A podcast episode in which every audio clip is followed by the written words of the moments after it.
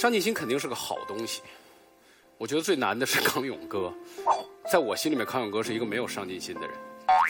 他做很多事儿，他做很多事儿，他对自己有要求，但是他能懒的时候他就懒。这是不是上进心是另外一个范畴的话题？一会儿康永哥自己会说。我只说我的立场。哎你讲我的是干嘛？先把你摁在那儿。所以上进心是什么？是个好东西，没有人否认。我们也有，你们也有，你们有更多，我们更羡慕。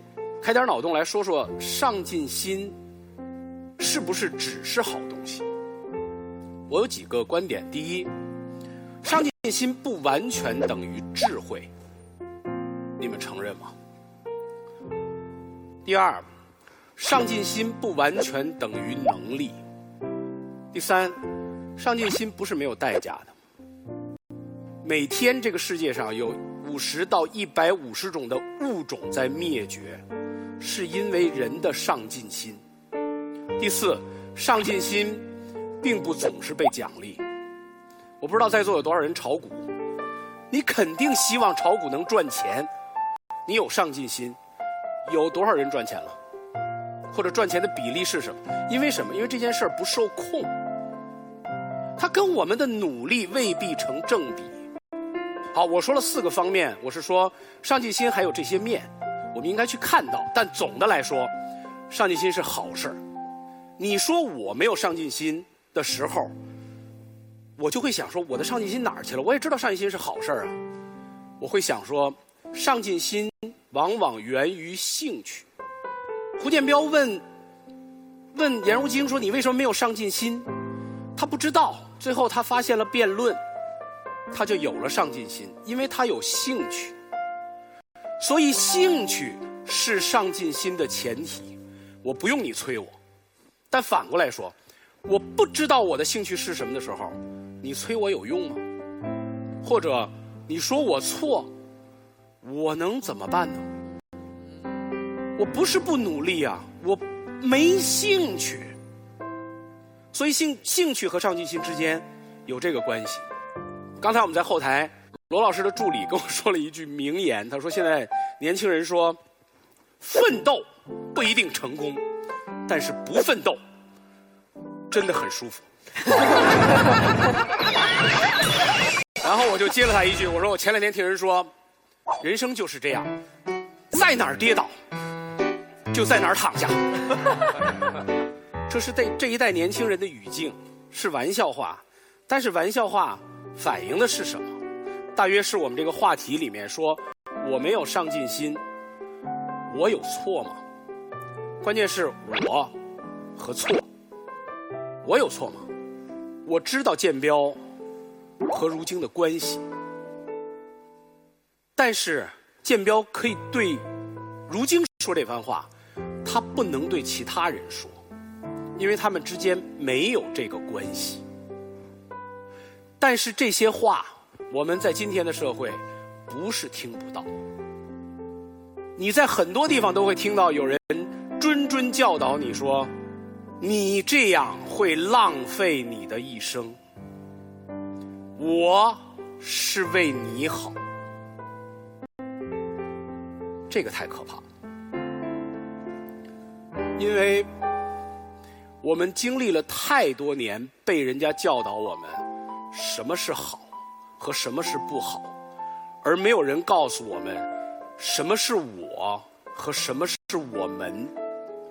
重要的是什么是你，这个太可怕了。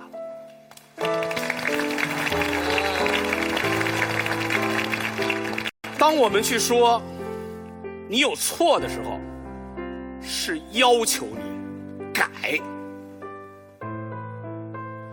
被要求的时候，我就会说：你凭什么要求我？这个你和我之间，就是社会进步的标准。我们不该去说。要求别人，因为要求是一种道德呼唤，是希望。但我们不知道这个道德呼唤和希望，如果不经思考，它到底是什么？我们会对待三种人说你错了。第一种是对待伴侣，你这样错了，但是你知道这个错有一个最终的解决方案是分手。上级会对待下级说你错了，他有一个最终解决方案是我把你开除。要命的是对孩子，因为你无法终结你跟孩子的关系，所以要特别慎重的对孩子说你错了，因为你不知道你自己对不对。所以我们之间如果放开要求，大概有一个共同的行为准则，就是标准。就是管你自己的事。如果你一定要来说我错了，我想用一句话来回应你，就是刚才马娟月她唱完那首歌以后，她说了收。我和何老师我们都听成了收。对，就是这句话。你说我错了，收。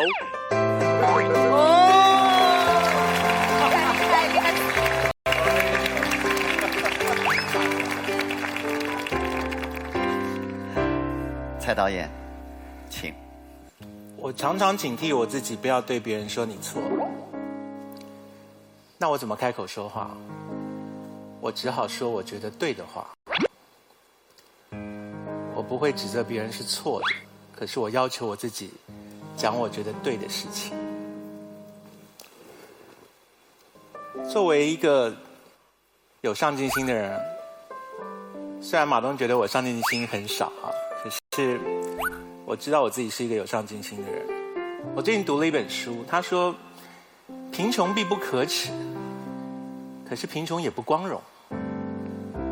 没有上进心并不可耻，可是也不光荣，只是没有而已。所以呢，我是没有办法理直气壮的说，你没有上进心，这是一个过错。可是我非常有把握的说，你没有上进心，你一定会错过。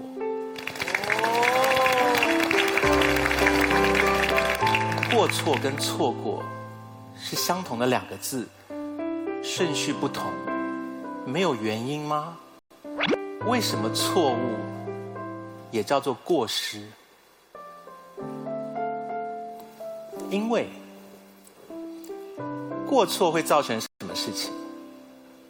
过错会造成你过失，事情会过去，你会失去它，而无法挽回。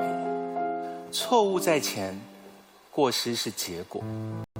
你犯了错可以改，可是你一旦错过、失去，它不会再回来。我最近上进心爆棚，我花一年拍了一部电影，五月二十七号要上了这个。痴痴的爱，海报上面印了一句话，就是没有什么是理所当然的。你们以为躺在床上吃零食、看电视是理所当然的吗？就我读资料读到有一种罕见疾病叫做呼吸中止症，有一种小孩是需要一直跟自己说我要呼吸，吸呼吸呼，我才能够呼吸成功。他晚上一睡觉，没有人下这个指令，他就呼吸中断了。对我们一般人来讲，日常呼吸之间哪需要提醒？怎么需要用力？你躺在那边看电视、吃零食，呼吸的时候，你有想过这不是理所当然的事情？这是要花力气才能够完成的事情。像颜如晶所说的，当你的上进心卡住的时候，你只好把它什么中断吗？不是，当上进心卡住的时候，你要转弯，不然你的上进心。卡住，然后颜如晶说：“我不要了，我不要上进心了，我要把它换成开心。”你把你的上进心停掉，是换不成开心的。你把你的上进心停掉，你换到的是是灰心。哇！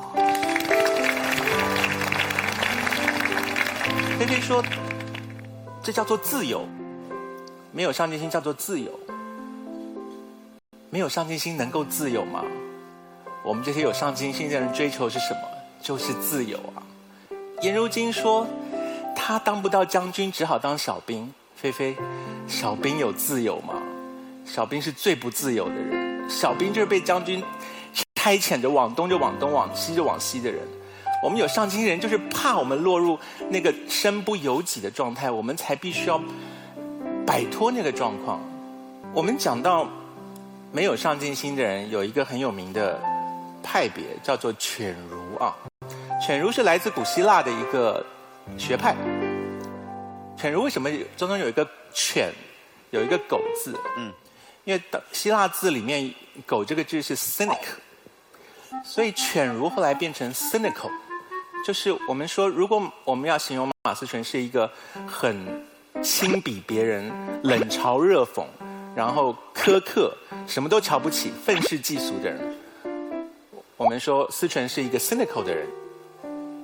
犬儒这个学派的创始人当初在希腊，为什么想到要用 cynic 这个字？他的墓碑上刻了一只狗，他说：“我要像狗一样，完全摆脱世俗的追求，不要名。”不要利，不要成功，不要任何的影响力。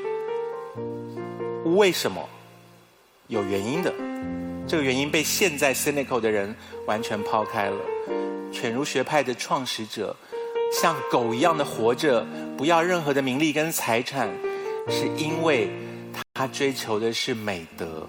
他认为只有美德才能带来幸福。这是何等的上进心！他要一个我们摸都摸不到、闻都没有闻过的东西，所以很遗憾的就是，犬儒现在只剩下了表象，就是我瞧不起这个，我瞧不起那个，哈哈哈！上进心太好笑了，你们去死吧！而忽略了那个当初他们的始祖之所以要像狗一样的活着，是因为我要追求最纯粹的东西，叫做美德，而达成幸福这件事情，那不是最感人的上进心吗？我们我们讲英文的时候有一句很好玩的话，叫做“杀时间”，就是你你躺在床上看电视吃零食，你叫做在 kill time，就是你在杀时间。可是这是开玩笑，就是是时间在杀你。你杀了什么时间呢？你对着天空挥了一万刀，你也杀不到半点时间。是时间在一刀一刀的杀你。我最后要提醒的就是这件事情，就是我刚刚讲的错过的。那个“过”字，什么叫做过失杀人？我不是故意杀人，我是不小心、意外的杀了一个人，那叫做过失杀人。然后，当你没有上进心的时候，你是在过失杀人，你不小心杀了你自己的人生。